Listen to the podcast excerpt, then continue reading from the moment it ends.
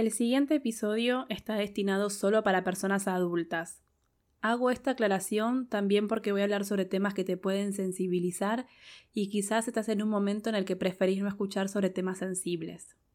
Si es así, pone pausa y hace o otra cosa que te haga sentir bien. Y si te quedas escuchando el episodio, gracias. Muchas gracias.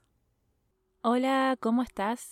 Yo soy Vir y en este podcast llamado Diario No Íntimo comparto el proceso que estoy viviendo buscando resignificar mi historia de un pasado violento y cruel para sentirme bien conmigo misma y con la vida a pesar de lo que viví.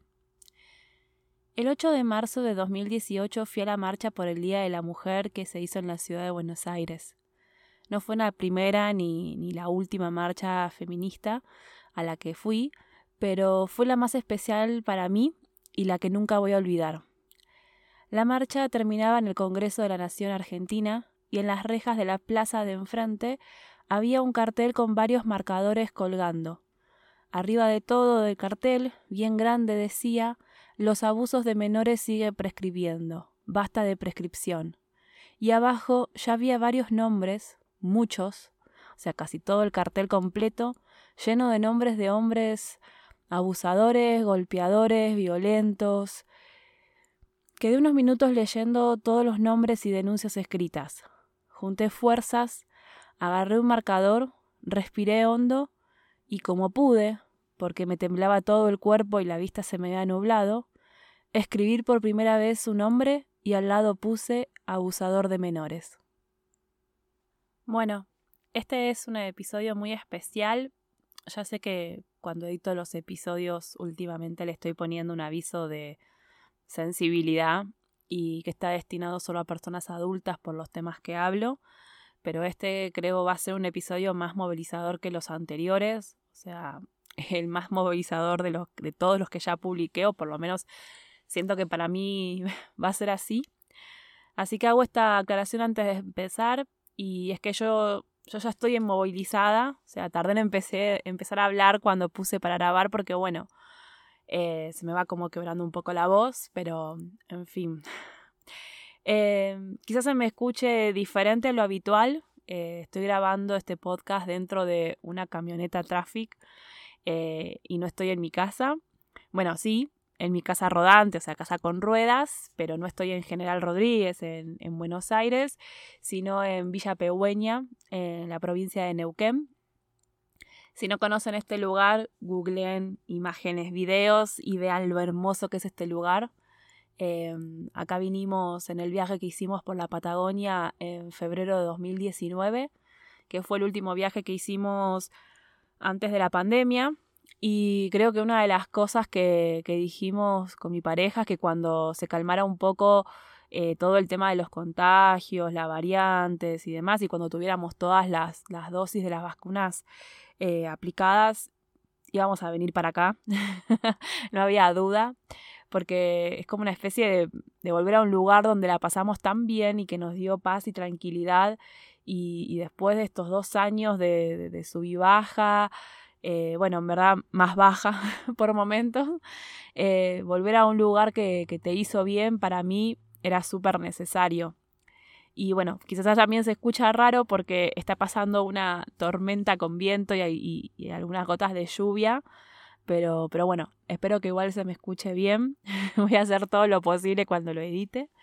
Eh, por lo menos no están los gallos de fondo, que ya algunas personas me preguntaron si son míos, y no, no son míos. Están en el terreno de atrás, eh, los vecinos de atrás. Y, y, no es que grabo los episodios a las 6 de la mañana, porque eso de que los gallos solo cantan al amanecer es una mentira. O por lo menos estos dos gallos cantan a cualquier hora. 3 de la mañana, 12 del mediodía, 5 de la tarde, haya sol, lluvia, no les importa nada. En fin, eh, me tiemblan las piernas, las manos, ya las tengo un poco sudadas. Eh, un poco de miedo me da estar contando esto porque no sé, imagino que capaz lo escucha y se enoja y quiere venganza, que igualmente es súper improbable que suceda, pero bueno, aparecen esos pensamientos intrusivos y que bueno, también me da miedo porque eh, trabaja en una fuerza de seguridad nacional. Eh, no quiero decir en cuál. ¿Trabaja o trabajaba? No lo sé. Eh, sé que en un momento formaba parte de los cascos azules, que son esa fuerza que van a lugares donde hay conflictos eh, con la intención de ayudar y que haya paz. muy irónico. Pero bueno, no sé si actualmente, la verdad no, no lo sé. Pero bueno, fueron tan fuertes las amenazas para que no cuente lo que pasaba que, que, todavía al día de hoy tengo miedo. Todo empezó cuando yo tenía nueve años. Sí, nueve años. Eh, él era mayor, eh, 17 o 18 años, 18 años. Eh, porque igual esto no, no, fue una sola vez. Eh, él es el hijo de lo que en su momento era un amigo del trabajo de mi padre. No sé por qué nos dejaban en esa casa. O sea, nos dejaban a cuidado de la hija, o sea, la, hermana de, de este, este hombre, que, que, bueno, la hermana era uno o dos años mayor. Eh, me acuerdo de una vez que, que, estaba en una habitación de la casa de, de ellos y que en la otra habitación estaba esta chica que debía cuidarnos, eh, pero como que ella estaba encerrada escuchando Radiohead a todo lo que da y que este eh, Sorete, eh, pues no me sale otras palabras, o sea, puede que diga muchas malas palabras en este episodio, pero me acuerdo que que ella estaba encerrada en, en otra habitación escuchando Radiohead a todo lo que da y que este sorete entraba a la habitación en la que eh, estaba yo y me hacía señas de que no diga ni una palabra. Y bueno, en algún recuerdo de ese infierno, lamentablemente suena creep de fondo. Eh, fueron varias veces, no sé cuántas, sea, porque me aparecen flashes de imágenes o como películas de, recuerdos. Eh, ¿Por qué cuento esto a pesar de que me está haciendo mal y que se nota capaz que tengo ganas de llorar eh, o que estoy como nerviosa? Yo siento que me está como costando fluir eh, a diferencia de otros episodios. y lo cuento porque lo necesito. sí, lo necesito contar porque estuve 25 años en silencio, 25 años en los que el dolor me fue comiendo por dentro. De esos 25 años, 17 años en que quienes debían cuidarme, protegerme, sabiendo lo que pasó, me ignoraron y ni me preguntaron cómo estaba. Y sí, estoy hablando de mi padre y de, y de mi madre. O sea, cuando yo tenía 17 años, se enteraron, eh, no porque se los conté yo, eh, porque esa persona de mierda no solo abusó de mí, sino también de mi hermana. Ella tenía 6 años. No voy a contar mucho más porque no corresponde ni quiero exponer a mi hermana mucho más que esto. Eh, ella me dijo que no tenía problema de que yo lo cuente, pero yo igual quiero cuidarla eh, y quiero cuidarla ahora porque, bueno, no pude hacerlo en ese momento. Eh, y en verdad es que nadie nos cuidó. Porque, pero bueno, yo recién en el 2018 fue que también entendí que yo también era una niña, porque hasta, ya les digo, hasta hace cuatro años yo cargaba con la culpa de no haber dicho nada para que este tipo deje de hacer lo que nos hacía. Eh, porque claro, yo soy la hermana mayor y entonces como que yo debía haber cuidado a mi hermana y no pude hacerlo. Y me callé durante años. Hasta que ella lo contó cuando yo tenía 17 años. Eh, me acuerdo todavía el día cuando mi mamá solo me preguntó si era verdad. Y yo le dije que sí. Después no me dijo más nada hasta que, bueno, se lo reclamé hace tres años más o menos. Eh, y mi padre, eh, mi padre, ¿qué iba a esperar de él con todo el dolor que él mismo me provocó, no? O sea, dijo que no podía hacer nada y nada más. Eh, o sea, con 17 años a mí me dejaron muy en claro que por lo visto no era algo tan importante lo, lo que había pasado y que mejor era callarlo para no molestar. Y, y, lo callé hasta que, bueno, no lo pude callar más. Eh, yo antes de, del 8 de marzo de, del 2018 no decía su nombre, no lo mencionaba porque me daba pánico. Eh, por eso para mí fue tan importante poder escribirlo en, ese cartel frente al Congreso de la Nación y bueno, rodeada de otras personas que sufrieron lo mismo o que estaban acompañando a personas que sufrimos abuso sexual en la infancia. Eh, yo me, me, quebré, me quebré cuando terminé de escribir su nombre eh, y me acuerdo que, bueno, me abrazó Flor, mi amiga, y las chicas con las que estábamos en la marcha, y también otras chicas que estaban ahí, y bueno, vieron toda la, secuencia de lo que había pasado. Eh, pero yo durante años intenté ocultarlo y hacer de cuenta que no pasó, eh, a ver si me olvidaba, y no, no me olvidé. lo tuve presente todos los días de mi vida, porque siempre había algo que me lo recordaba, y me acuerdo también, por ejemplo, el comentario de mi abuela, que una vez me dijo, perdonalo, mm, ya pasó hace tantos años, que también es algo que me dijo con respecto a su hijo, o sea, mi padre. Y no, eh, es algo que no se puede perdonar. Yo no lo puedo perdonar y no quiero obligarme a perdonar. Porque aparte, no sé, pienso, perdonar, ¿en serio? O sea, ¿cómo voy a perdonar todo lo que me hicieron. Em, yo lo que aprendí o lo que estoy aprendiendo, mejor dicho, es a convivir con esto. Hay días que estoy bien y otros en los que realmente quiero morirme porque no me entra en la cabeza lo que me pasó. Y, y porque capaz es polémico lo que voy a decir.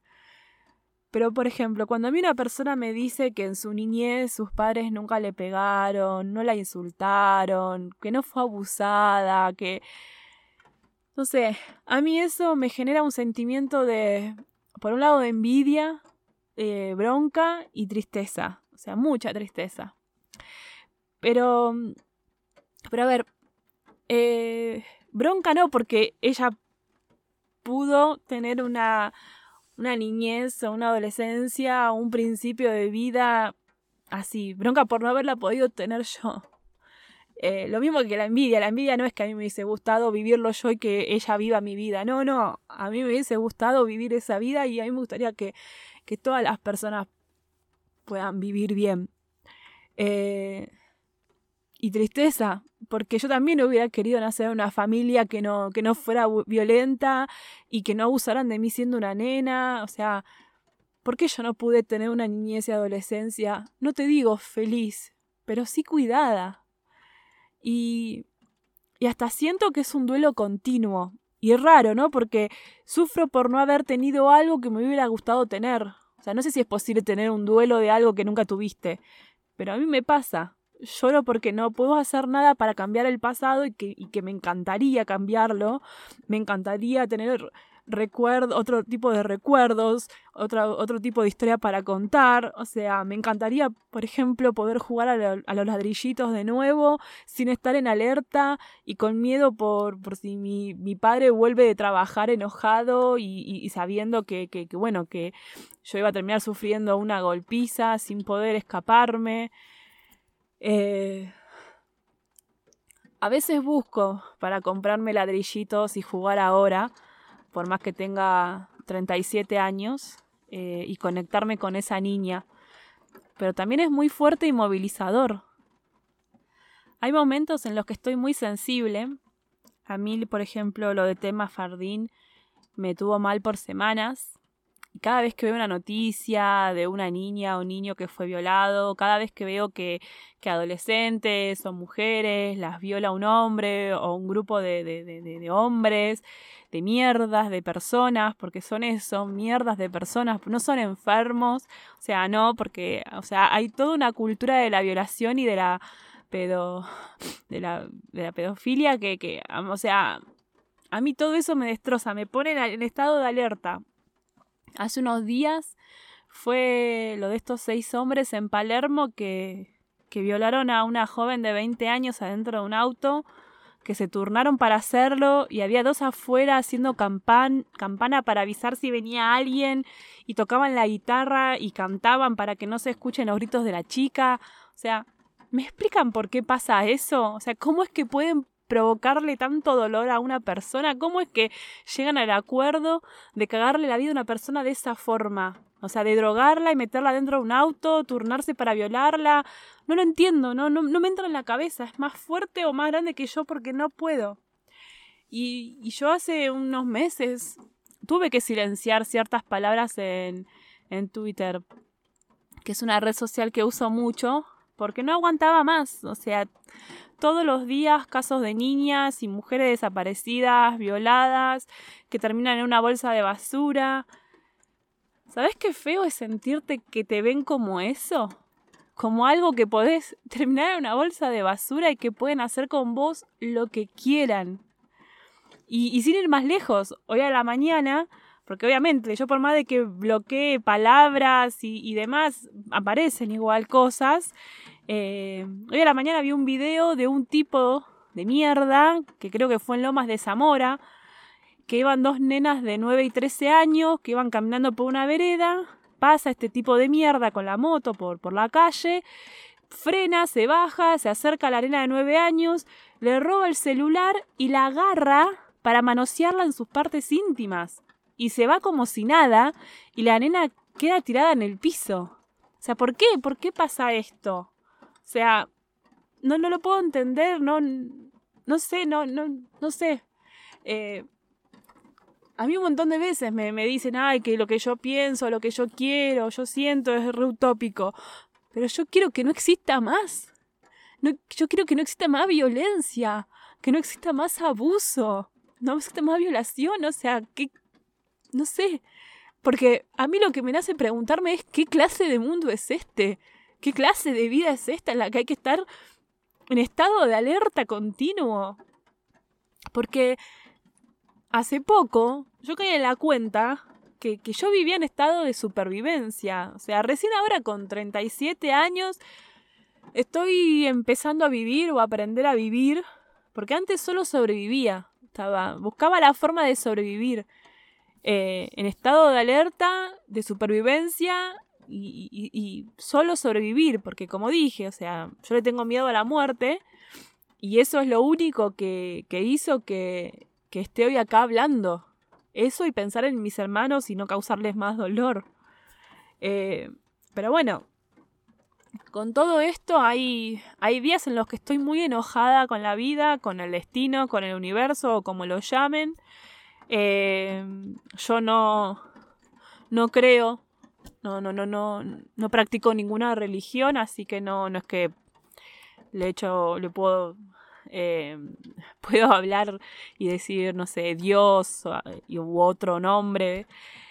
Eh, así que estoy muy enojada con, con la vida porque caí en la cuenta que, que yo siempre voy a sentir tristeza y bronca por lo que me hicieron. Y, yo quise luchar contra eso durante muchos años. Porque encima está toda esa mierda del pensamiento New Age que algún día también voy a hablar, eh, porque a mí me quemaron la cabeza con eso, pero toda esa mierda de, de, de, que atraes lo que sentís, y claro, o sea, ¿cómo hago para no sentir tristeza y bronca si encima que en mi casa me pegaban a golpes todos los días, hasta con un bate de béisbol, y, y además abusaban sexualmente de mí y nadie hacía nada? Entonces, ¿qué significa?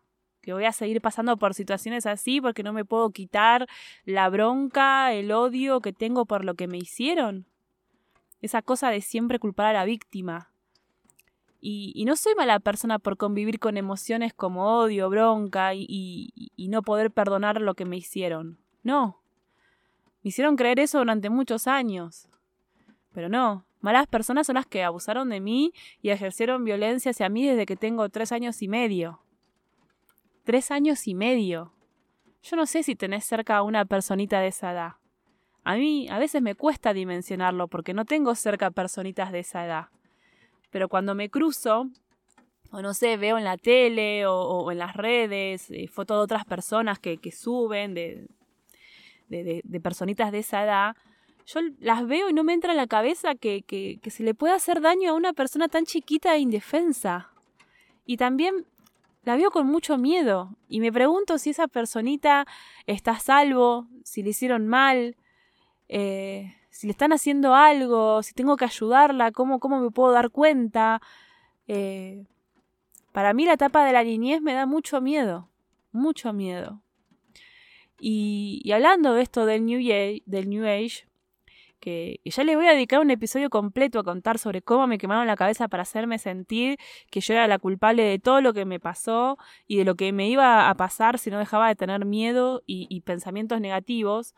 Pero las otras semanas me enteré de lo que dijo un sorete, o sea, perdón, pero no me sale otra forma de decirlo, y, y no quiero decir su nombre para no darle más exposición, pero dijo que los niños abusados atraen el abuso sexual por un desbalance en las energías y que ellos lo, lo, atraen porque supuestamente como que hay un contrato antes de venir a este mundo a vivir para que sea como una especie de aprendizaje y que entonces si no tenemos en cuenta eso y nos ponemos en papel de víctima, terminamos también convirtiendo al victimario, o sea, al que abusa, en una víctima. Sea, una víctima de lo que, o sea, de, ese contrato que se firmó antes de... No, no, sé, aparte no sé de qué contrato está hablando, yo no me acuerdo de haber firmado ningún contrato. Eh, que también estuve muy enojada por eso, porque en algún momento me lo creí y era como que yo decía, o sea, ¿Cómo yo misma puedo haber querido, o sea, antes de venir a este mundo, pude haber aceptado venir a vivir todo esto? O sea, es, muy peligrosa toda esa corriente, o sea, de verdad, pero, quiero dedicarle un episodio bien, eh, porque de verdad es muy peligroso. Pero, o sea, no sé, no sé, no sé, esta gente que piensa, o sea, ¿qué quiere que haga? ¿Que le agradezca a quien abusó de mí? O sea, para mí es una locura. Es una locura. Y encima, en una parte, porque es un video, no sé, de cinco minutos, habla de que la secuencia del abuso sexual es un juego. O sea, no, no, no les puedo explicar la bronca que me dio cuando fui escuchando todo eso, porque lo peor es que los abusadores de menores, justamente la mayoría te, la mayoría te dice que eso es un juego y que no, que no tenés que contárselo a nadie. Porque bueno, Ahí ya depende del tipo de abusador que te toque, ¿no? Pero a mí me tocó uno violento. Y como yo ya vivía en un ambiente muy violento, no dudaba de que el castigo por abrir la boca y contar lo que estaba pasando iba a ser muy doloroso. Entonces estaba como, no sé, ¿cuento o no cuento? Porque encima eso, o sea, víctima de violencia intrafamiliar, víctima de abuso y me tengo que bancar que personas malas porque son malas, psicópatas y sociópatas que usan la espiritualidad y el coaching y demás para manipular y largar toda esta mierda New Age que quieren hacernos creer que si abusan a un niño o a una niña no hay víctima ni victimario porque es algo que la persona abusada atrajo con, no sé, su frecuencia o energía. O sea, a mí me parece todo tan demencial. Porque aparte, aparte de eso, no saben lo difícil que es también para algunas personas reconocerse como víctimas. Porque justamente es un mecanismo de defensa hacer de cuenta que a vos no te pasó. Y como les digo, yo durante años cargué con la culpa y llorando de bronca por no haber podido defender a mi hermana, y yo tenía nueve años. Yo también era una niña. ¿Qué iba a hacer? ¿A quién iba a poder recurrir y pedir ayuda? ¿Al que me pegaba todos los días o a la que se la pasaba jugando a la computadora como si no pasara nada alrededor? Y yo por eso agradezco mucho al, feminismo, independientemente de si, si estás de acuerdo o no, pero yo agradezco mucho porque cuando empecé a unirme al movimiento feminista y empecé a leer y escuchar otras historias y empecé de a poco a, contar la mía y la de mi hermana, eh, me acuerdo que una vez una chica me dijo, pero a a vos también te pasó porque lo contás como si no te hubiera pasado. Y cuando me di cuenta, me cayó como un balde de agua fría. agua fría, no, agua congelada. Eh, pero igual me costó aceptar que también soy una sobreviviente de, de un abuso sexual en la infancia. Porque aparte, ¿cómo se cura esto? ¿Se cura? Y después está el otro tema, el que tengo que bancarme, que me cuestionen o, escuchar o, leer cómo se le cuestionan a, otras víctimas el tema de la denuncia y la justicia. ¿Quiero denunciarlo? ¿Quiero justicia? Obvio que quiero justicia. Pero ya pasaron muchos años. Y no es que lo digo como en su momento me dijo mi abuela, como bueno, déjalo pasar. No, no, no, porque incluso hablé con abogadas feministas con la, y, les pregunté y me dijeron que es difícil porque pasaron tantos años que, bueno, quedaría eh, en lo que diga el juez o la jueza si acepta que, que, que se haga el juicio o no. Porque en Argentina, no sé cómo es en otros países, pero en Argentina primero se sancionó la ley 26.705 de prescripción en delitos sexuales contra menores, que es conocida como la ley Piazza, que se sancionó en el 2011 y bueno, lo que decía es que el tiempo de prescripción de un delito no empezara a contar de que ocurrió, sino desde que la víctima es mayor de edad. Eh, bueno, esa ley a mí no me cubre porque tendría que haberlo podido contar y denunciar antes de los 30 años, porque son más o menos 12 años para que prescriba. Eh, pero a fin del 2015 se sancionó la ley 27.206 de respeto de los tiempos de las víctimas, que suspende la prescripción del delito hasta la mayoría de edad de la víctima y extiende el inicio del proceso hasta que pueda hacer la denuncia. El tema está es que eso es a partir de esa sanción. Lo que pasó antes, bueno, depende de lo que considere un juez o una jueza, si hace lugar o no a la denuncia o directamente te dicen nada, que no podés porque prescribió. Pero además de esto que les cuento, ¿saben por qué no lo hago o por qué todavía no lo hice?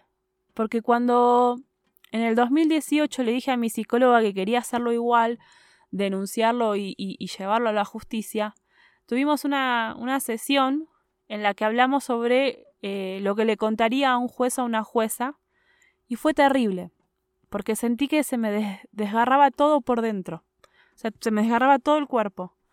Eh, porque a medida que fui describiendo cada cosa que me acuerdo, porque encima no me acuerdo todo y porque se me nubla todo cuando, cuando intento describir lo que, lo que me hizo, o sea, lo, lo, poco que me acuerdo que me hizo, porque una cosa es lo que tengo en mi mente, en, mi alma, en mis, en mis recuerdos. Ahora, cuando tengo que ponerlo en palabras y decirlo en voz alta, es como que mi garganta se corta y, y siento dolor en el pecho, en la panza, en los brazos, en el bajo vientre, o sea...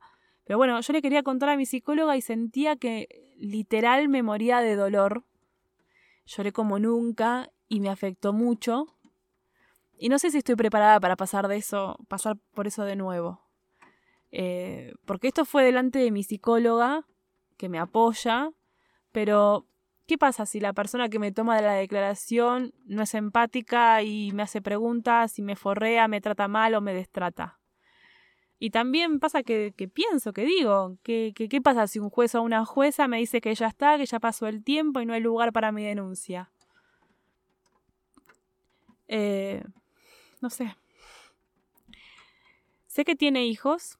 Hay días que me pongo a llorar pensando si les hizo algo a ellos o, si le hizo lo mismo a otros nenes o nenas.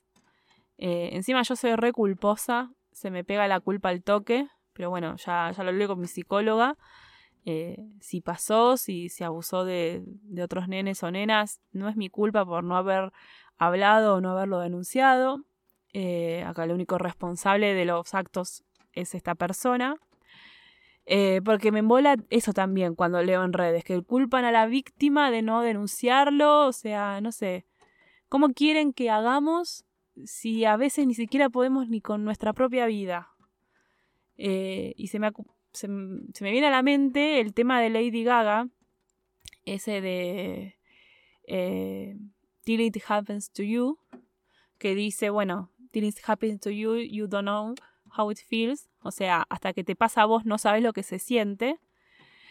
Es más, creo que a partir de ahora, cada vez que vea a alguien cuestionando a una víctima en redes sociales, le voy a pegar la frase, a ver si se callan un poco la boca y dejan de decirnos a las víctimas cómo tenemos que actuar. Eh, porque encima de eso, a mí me han llegado a decir, ah, pero yo te veía sonreír, salir a bailar, y no parecías una persona que haya sufrido eso. O sea, no sé si es un halago o una burla.